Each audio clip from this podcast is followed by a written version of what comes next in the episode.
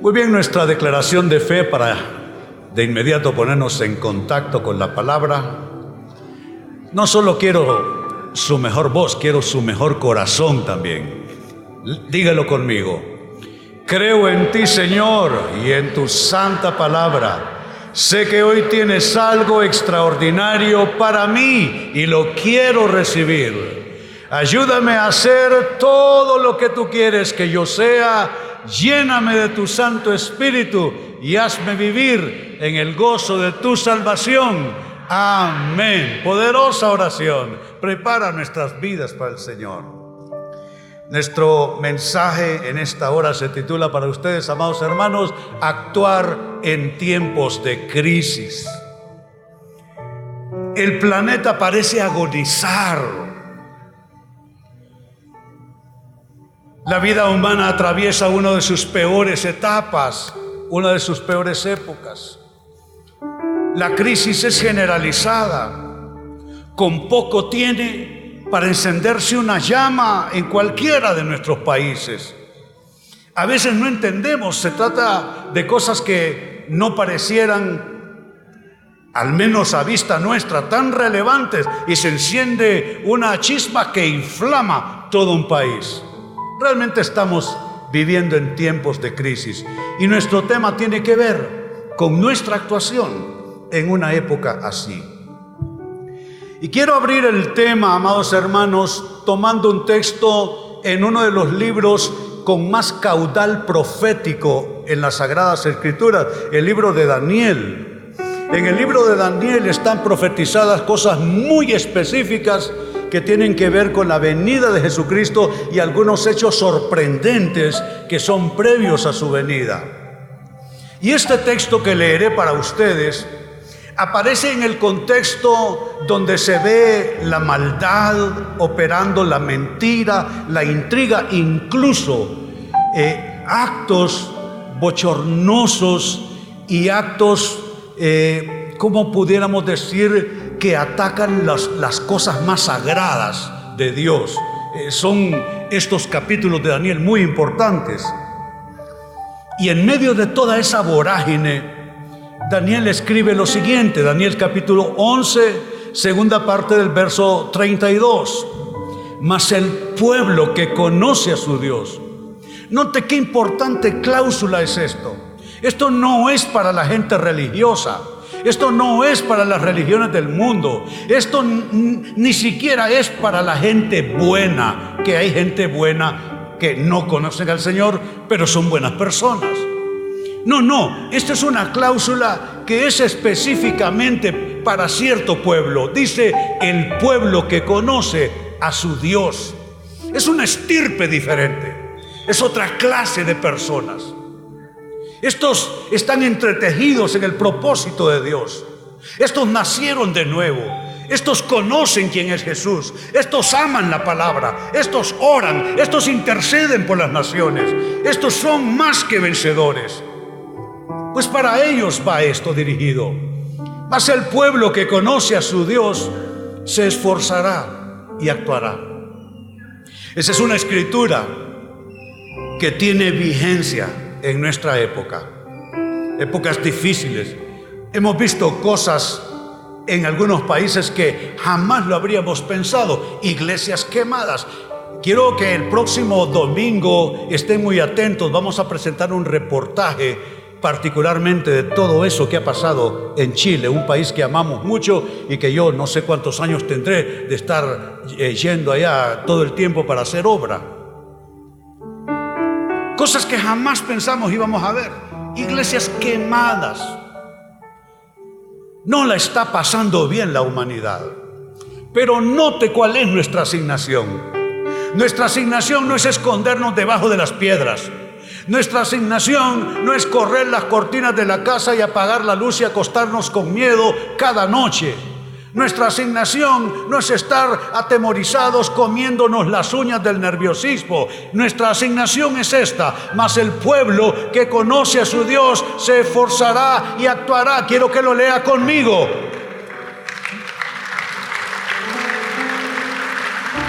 Quiero que lo lea conmigo. diga con fuerza, mas el pueblo que conoce a su Dios se esforzará y actuará. Eso somos nosotros. No estamos atemorizados, no estamos echando pie atrás, vamos para adelante, no matter what, no importa lo que esté pasando.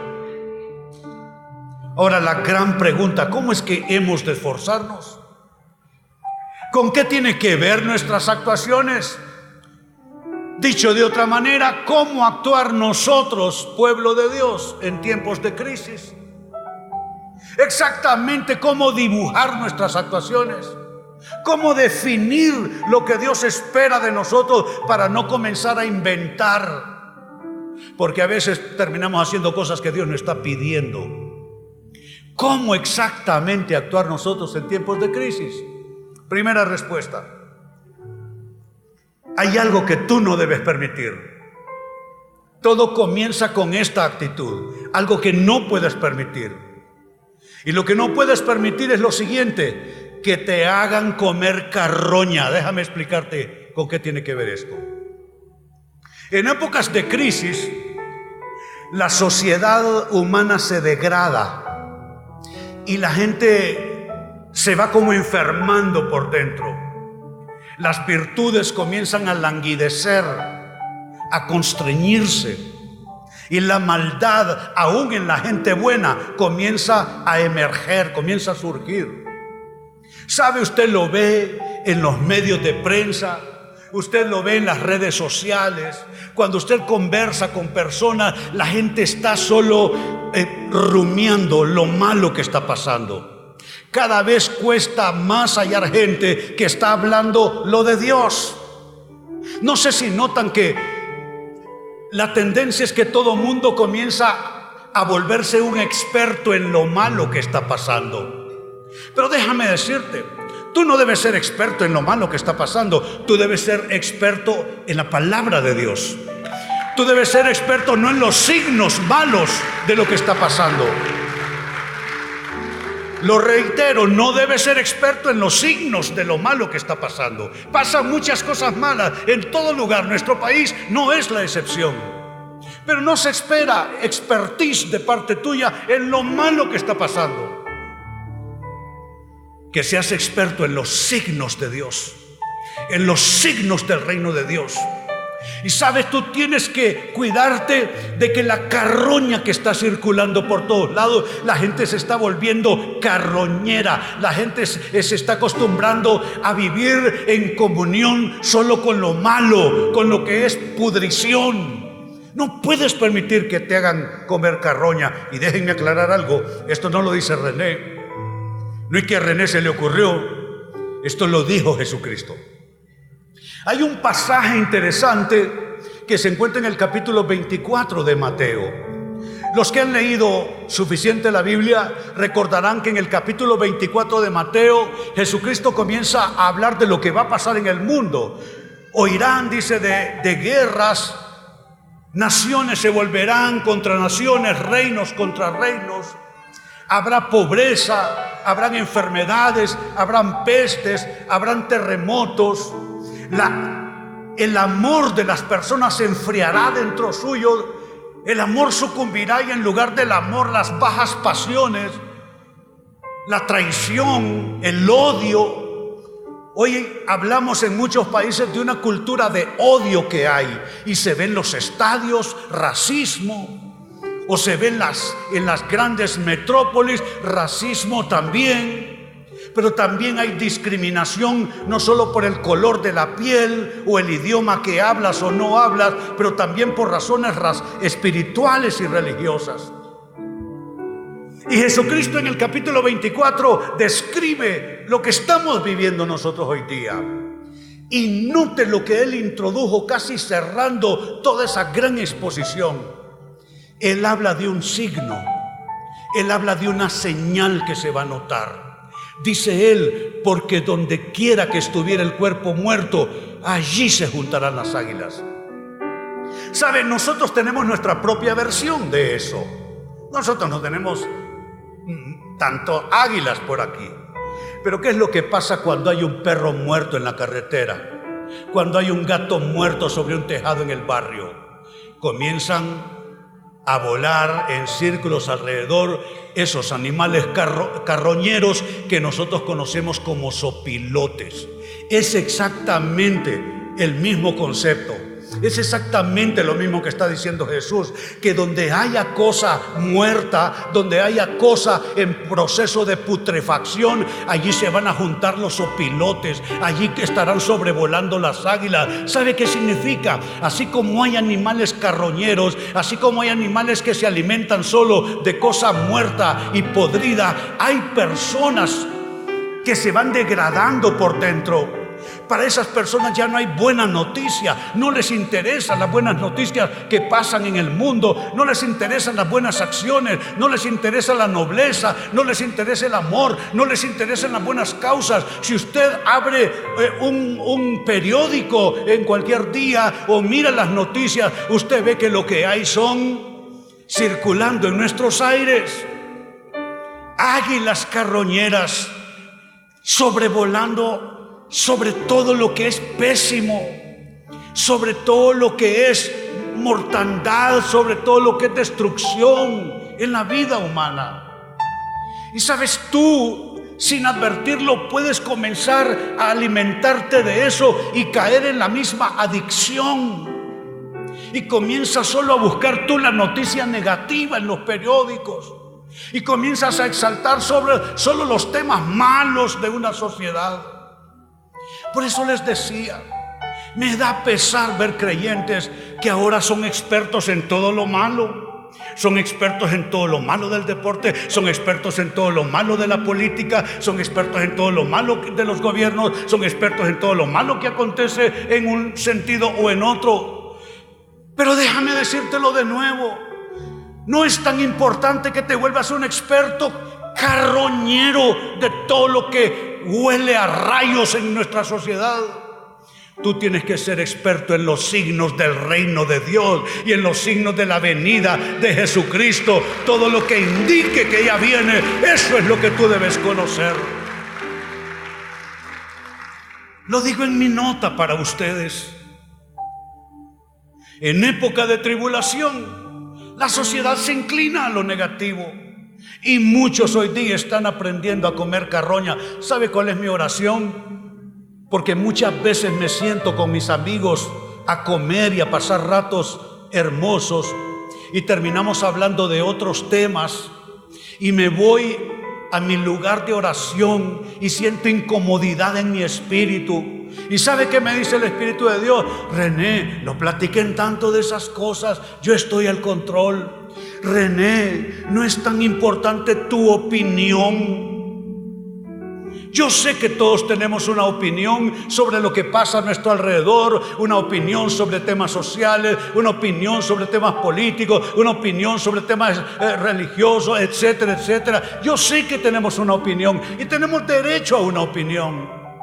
Pero digo que no caigamos en esa vorágine donde cada vez hablamos menos de Dios donde cada vez hablamos menos de las cosas que conciernen a virtud y cada vez hablamos más de esa poción de muerte que es, que es podredumbre y que es mal olor. No aceptes que te den carroña a comer. Sabe, sé selectivo con las noticias. Oye o mira las noticias una vez y apaga esa cosa. ¿Por qué vas a estarles oyendo todo el santo día? Dan la noticia en la mañana, la siguen repitiendo a las 11, siguen a las 12 con la misma cosa, allá por las 5 de la tarde te la vuelven a presentar todavía con más lujo de detalle, allá por las 7, 8, 9 de la noche siguen con la misma carroña. Y tú está bien que lo escuchaste en la mañana, pero ya lo escuchaste una vez, con eso basta, vete a orar, ya no sigas permitiendo que te metas carroña en tu espíritu. Habrá alguien que entiende de qué estamos hablando.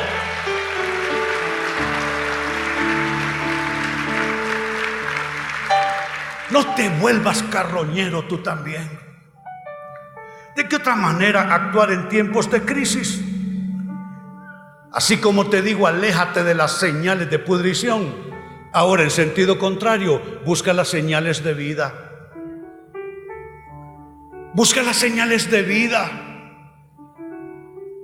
Porque así como hay malos signos y malas señales todo el tiempo, así como hay malas y pésimas y malintencionadas noticias, porque hay noticias que son para inducir a la población a pensar de determinada manera, a interpretar de determinada manera. Así como hay malas señales y comunicación carroñera, así hay buenas señales. Son señales de Dios. Dios está activo todos los días. Dios hace milagros todos los días. Dios habla todos los días. Y aunque no lo creas, hay noticias de Dios actuando aún en los periódicos, solamente que están por ahí escondidas en un rincón. Busca las señales de vida. Es allí donde encontrarás a Dios. Mire qué interesante escritura. Es lo opuesto de lo que leímos. Lo primero fue donde estuviera un cuerpo muerto, ahí estarán los sopilotes. Esto es lo contrario. Siempre noten en el mismo capítulo 24 donde Jesús dijo, y oiréis de guerras, rumores de guerras, vendrá nación contra nación, reino contra reino, habrá pestes, plagas, terremotos en muchos lugares, el amor de muchos se enfriará, la gente se traicionará unas con otras. En medio de todo ese contexto dijo algo muy interesante. Es Mateo 24, 32. Hubo una tendencia de hacerle una exégesis a este pasaje solo para referirse al pueblo de Israel. Y los exégetas, sobre todo años 60, 70, todavía un poco en los 80, decían que esta era una señal de Israel volviendo a constituirse como nación y, cobró mucha fuerza eso y tenía sentido. No digo que no, tenía sentido. Pero, ¿sabe? Esto es algo más amplio todavía. Dice Jesús de la higuera aprender la parábola. Es una lección que podemos sacar de eso. De la higuera aprender la parábola. Cuando ya su rama está tierna, destaco rama, destaco tierna. Dice, y brotan, destaco el vocablo. Brotan las hojas, destaco la frase. Sabéis. Hay signos de Dios que nos hacen saber lo que está pasando. Es importante saber, no jugar al tonto y que Satanás nos embobe en el camino. O que los que no sirven a Dios y manejan grandes corporaciones noticiosas o de medios masivos, o las redes sociales o cualquier otra forma de comunicación que no nos emboben. Hay ciertos signos que cuando entramos en contacto con ellos nos pueden hablar. Dice Jesucristo que hay cosas que podemos saber cuando vemos donde hay una rama que está tierna y que le están brotando hojas. Dice Él, cuando ven eso, ustedes saben que el verano está cerca. ¿Sabe qué significa este pasaje? Busca las señales de Dios. Busca las señales de vida. El Dios de la Biblia no es el Dios de la muerte, no es el Dios de la destrucción, no es el Dios de, masacres, no es Dios de narcotráfico, no es Dios de iglesias quemadas, no es Dios de nada de eso. El Dios de la Biblia es un Dios de paz. Dice el, el autor bíblico que Dios quiere que vivamos justa y piadosamente y que para que eso suceda tenemos todos que orar y que pelear una batalla espiritual. Así que en lugar de estar repitiendo lo que leíste o viste en, la noticia, ¿por qué no te vas a orar y declaras lo que Dios ha dicho en su palabra? Saben, hay cosas que son la voluntad de Dios, otras no. Y tenemos que discernir. Y cuando vemos los signos, las señales de Dios, hay cosas que sabemos. Sabemos que el verano está cerca. Sabemos que viene lo de Dios. Sabemos que Cristo va a volver que estas cosas van a cambiar, no porque las cambiemos a fuerza, sino porque las va a cambiar aquel que es el dueño de todo, el que creó todas estas cosas, porque si ustedes no lo saben, todavía este planeta es el planeta de Dios, todavía a Él le pertenece y todavía las naciones le pertenecen a Dios y a Dios nadie le arruina las cosas. Lo digo en esta nota simple y llanamente. Busquemos las señales de vida en medio del descalabro apocalíptico. En mis oraciones le digo al Espíritu de Dios, Señor, ¿por qué capítulo de Apocalipsis estaremos ya viviendo y no nos hemos dado cuenta? Cuando yo era un jovencito que llegué a los pies de Jesús, yo leí el libro de Apocalipsis. Parecía una cosa fantástica, como esas películas fantásticas que vemos en, el cine o en la televisión. Pero ahora leo el Apocalipsis, leo el profeta Daniel y leo los otros profetas y me doy cuenta que esas cosas ya están pasando. Señores, estamos en los días de la Biblia. Señores, estamos en los días que ya comienzan a anunciar la venida de nuestro rey. Oh, Él volverá por su pueblo.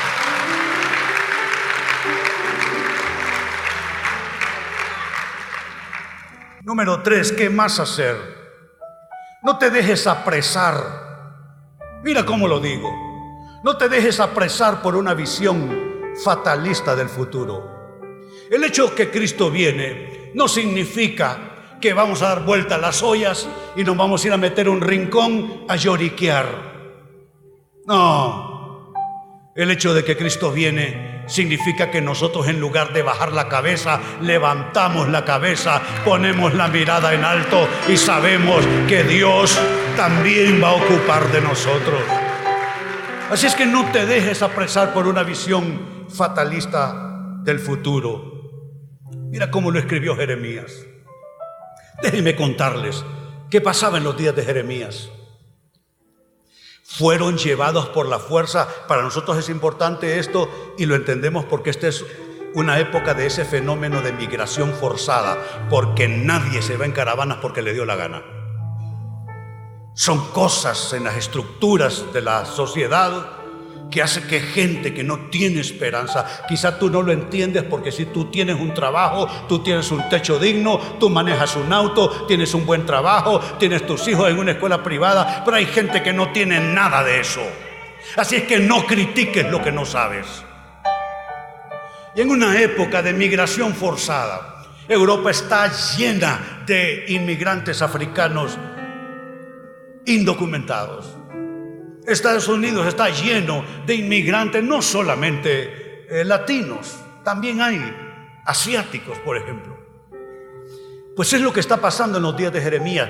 Diez mil personas fueron llevadas por la fuerza a abandonar su tierra, sus costumbres, su familia, su cultura, todo lo suyo y lo llevaron en cautiverio a Babilonia. Y no crean que escogieron a los pobres de la tierra, a los que hay que mantener, a los que hay que educar, a los que hay que cuidarles su salud, a los que hay que darles ropa. A eso los dejaron ahí en el pueblo de Israel. Se llevaron a las clases privilegiadas, los que tenían educación, los artistas, los educadores,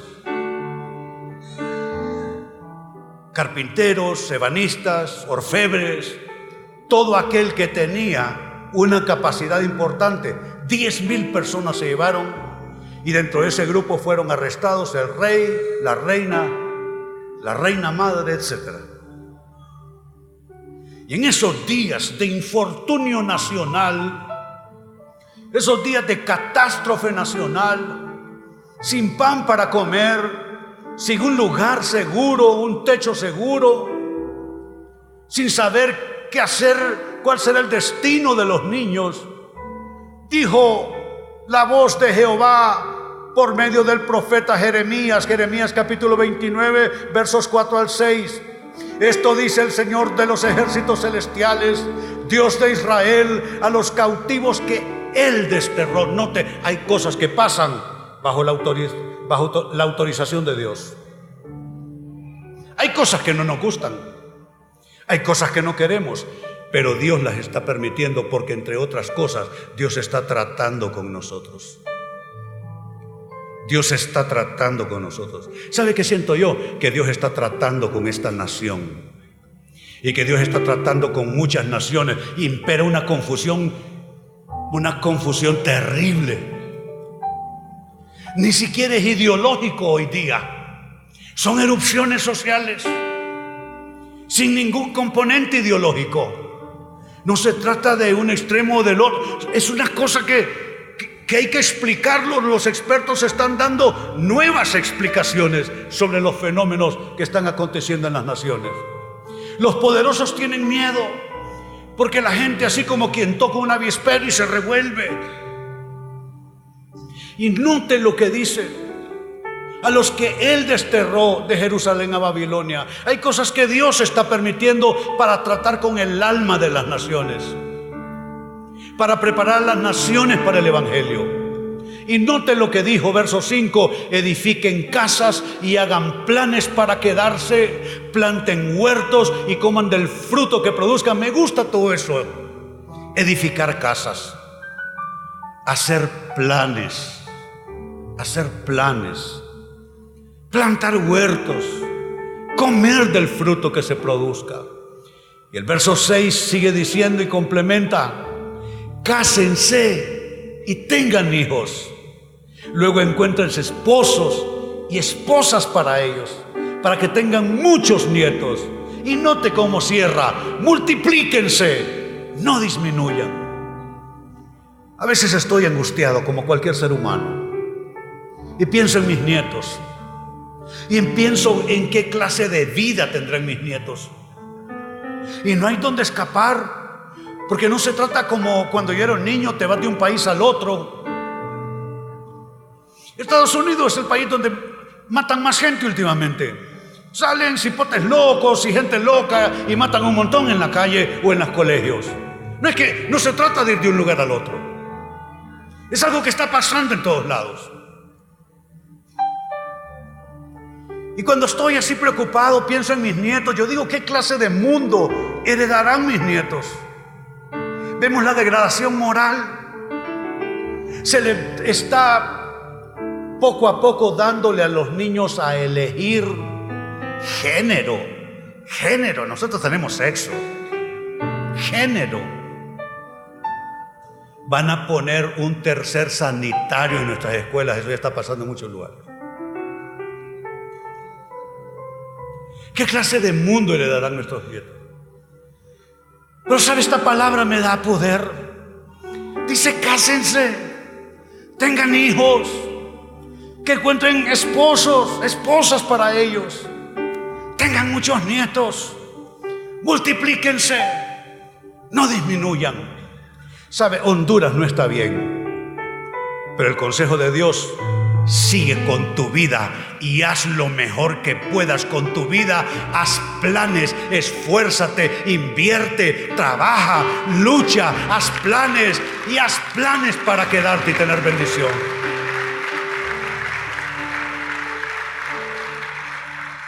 Es una cosa maravillosa. Cuarto lugar, ¿qué más hacer? ¿Cómo nosotros actuar en tiempos de crisis? Esto es importante. No te juntes en yugo desigual con gente antivalores. Ahora uno tiene que cuidarse un poco, hasta los que andan Biblia en mano también. Porque andan unos que se enloquecieron, sí. Andan Biblia en la mano y, con la Biblia en la mano te, te están hablando de otros temas. No te hablan del reino de Dios. No les interesa que las almas se salven. Quieren usar la Biblia para temas de otro tipo. Es gente antivalores. Tú tienes que discernir con quién tú haces qué, con quién tú te llevas, con quién tú conversas, con quién tú tienes comunión. Quizá te cae bien ese vecino, quizá te cae bien esa compañera de trabajo. Pero si tú miras que es una persona antivalores, ¿sabes qué? No te digo que la desprecies, no te digo que le hagas mala cara, te digo que no tengas comunión. Y San Pablo le llamó a eso yugo desigual, no es René que le llamó así. Mire el texto que viene. Segunda a los Corintios, capítulo 6, verso 14. Y San Pablo le escribió a una gente que estaban plagados de idolatría, plagados de paganismo. Y esa iglesia en Corinto era una iglesia que estaba eh, salpicada y contaminada con muchas conductas y costumbres paganas. Y noten lo que escribió. No os unáis en yugo desigual con los incrédulos. Porque qué compañerismo tiene la justicia con la injusticia. ¿Y qué comunión la luz con las tinieblas? Hay gente que no vas a ser compatible, no importa cuánto te esfuerces. Tú tienes que darte cuenta que tu compatibilidad no es de personalidades, no es una, una compatibilidad cultural. Ay, como somos del Barça, pero él es un perverso y tú no.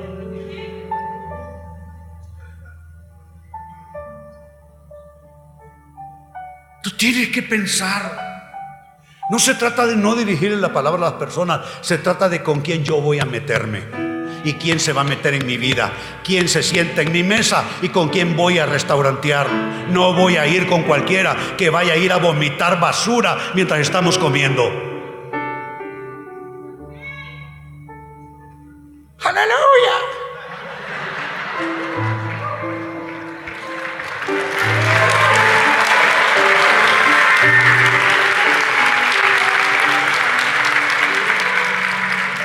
Y cierro con algo más porque quiero orar. En quinto lugar, ¿de qué otra manera accionar en épocas de crisis? Tú tienes que seguir adelante. ¿Cómo? Buscando alcanzar aquello para lo que Cristo te alcanzó a ti. Cristo te alcanzó con un propósito. Yo sé que quizá buscaste al Señor porque estaba quebrado tu matrimonio, o estaban quebradas tus economías, o tu salud estaba en bancarrota. Así llegamos al Señor. Yo ya no aguantaba estar intoxicado con drogas. Siempre son nuestros dolores que nos llevan a Cristo, eso está bien. Siempre son nuestros quebrantos que nos acercan al Señor, eso está bien. Pero no te creas que el Señor te llamó solo para sanar tus quebrantos, solo para sanar tu cuerpo enfermo o restaurar tu matrimonio. El Señor te llamó con propósitos y tú debes seguir adelante buscando alcanzar aquello para lo cual Cristo te alcanzó a ti. Mire cómo lo dice el apóstol el apóstol Pablo en su carta a los filipenses. Filipenses 3:12. No es que ya lo haya conseguido todo o que ya sea perfecto. Sin embargo, sigo adelante. ¿Cuál es la frase? Sigo adelante. Es una frase poderosa los deprimidos no pueden decir sigo adelante. Los que caminan en opresión del diablo no pueden decir sigo adelante. Los que están esclavizados con pecados ocultos no pueden decir sigo adelante. Eso lo podemos decir los que a pesar de nuestros defectos e imperfecciones caminamos de la mano del Señor, porque para caminar de la mano del Señor no hace falta ser perfecto ni tenerlo todo resuelto.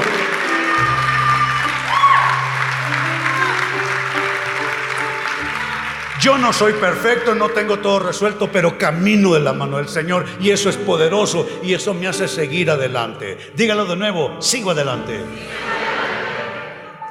Sigo adelante esperando. Si lo dejamos ahí es como estarse teniendo las quijadas. Estoy esperando, hermano. Sí, pastor, estoy esperando. No, no, no. Sigo adelante esperando alcanzar aquello. Me gusta. ¿Cuál es el aquello? que tú buscas. Una promoción en el trabajo, cambiar tu auto a un auto de año reciente. ¿Qué es el aquello que tú buscas? El aquello que tú buscas, para lo cual Cristo te alcanzó, eso no lo venden en las tiendas. Así que déjate de creer que estar bendecido es tener las cosas que venden en las tiendas. Hay un propósito para el cual Cristo te alcanzó. ¿Por qué Cristo alcanzó a René? ¿Qué había detrás de que Dios salvara a ese muchacho que llegó drogado esa noche a la iglesia? Fui salvado aquel sábado por la noche de un mes de agosto de 1972. ¿Qué había con eso? ¿Es que Dios quería mejorarme? ¿Que solo dejara de estar usando drogas? Está bueno, pero es muy poco. Él tiene propósitos para mi destino, para tu destino. Y Él lo está diciendo.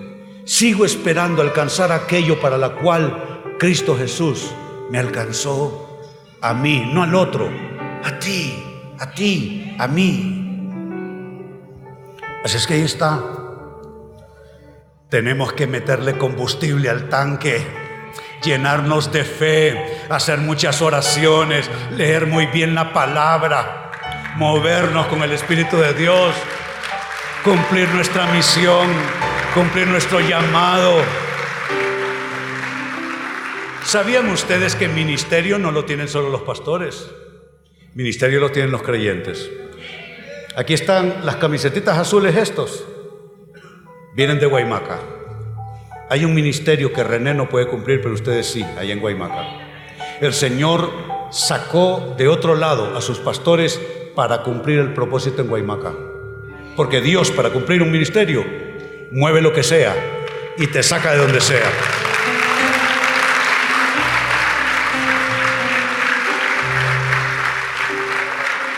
Quiero animarles a orar fuertemente en estos días diciéndole, Dios, yo también quiero cumplir mi ministerio.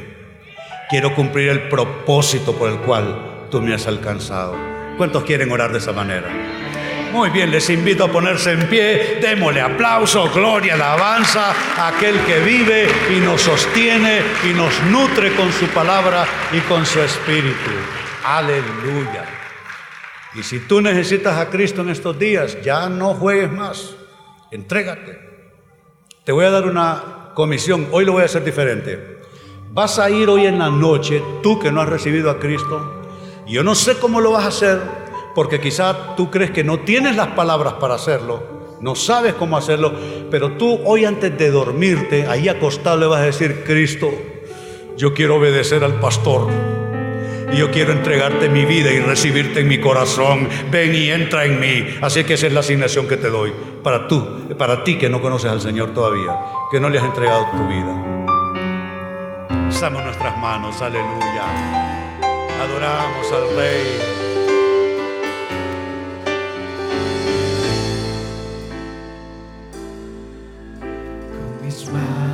Levantadas hacia el cielo. Me presento ante ti, hoy mi Señor, Para recibir, para recibir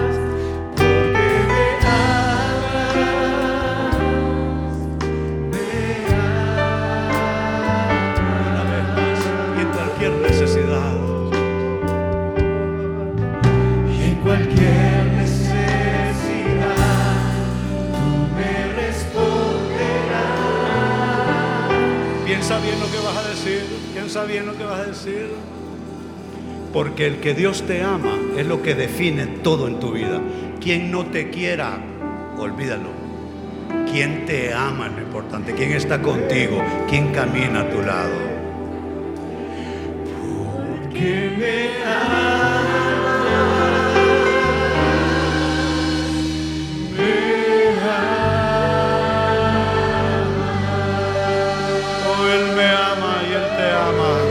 Padre, te damos gracias en esta hora. Nos cubrimos con el manto de tu amor, con el manto de tu fidelidad. Tu fidelidad es tal que dice tu palabra que aunque nosotros te fuéramos infieles, tú permaneces fiel porque no puedes negarte a ti mismo. Bendice a tu pueblo en épocas críticas. Bendice a tu pueblo en medio de noticias brutales. Señor, declara un cerco de protección alrededor de tu pueblo. Satanás no puedes tocar al pueblo de Dios, no puedes tocar a las hijas y a los hijos de Dios. Pongo una protección sobre la salud y sobre tu cuerpo. Pongo una protección, declaro una protección sobre tu casa, sobre tu familia. Declaro una protección sobre tu salida y tu retorno. Declaro una protección sobre tu levantarte y tu sentarte. Declaro provisión en la mesa en que comes. Y Dios hará que no falte nada. Él, aderezará mesa para ti en presencia de tus angustiadores. Los que te aborrecen se asombrarán porque te mirarán bendecido y bendecida y se asombrarán. Tú mismo serás una señal para los que no creen. Serás una señal de salvación, serás una señal de liberación, serás una señal de sanación. Gracias Jesús. Fortalece a tu pueblo. Tenemos un llamado, tenemos una asignación. No somos de los que echan pie atrás, somos de los que perseveramos, de los que cumplimos con nuestro destino eterno. Gracias te damos. Padre, bendecimos esta, lo que queda de este año. Esto fue un año de, de renuevos. Y pueblo de Dios, quiero animarte. El año de renuevos termina el 31 de diciembre a las 12 de la noche. Así que si todavía te falta una bendición, aguanta, que, aguanta, que ahí viene, ahí viene, ahí viene. Y ya Dios ha mostrado cómo declarar al año que sigue. Oportunamente se hará. Quiero que el otro domingo borren y tachen cualquier cosa en sus agendas, porque seguimos con un tema relacionado con este. Yo mismo estaré aquí. El Señor esté a tu lado y te sostenga.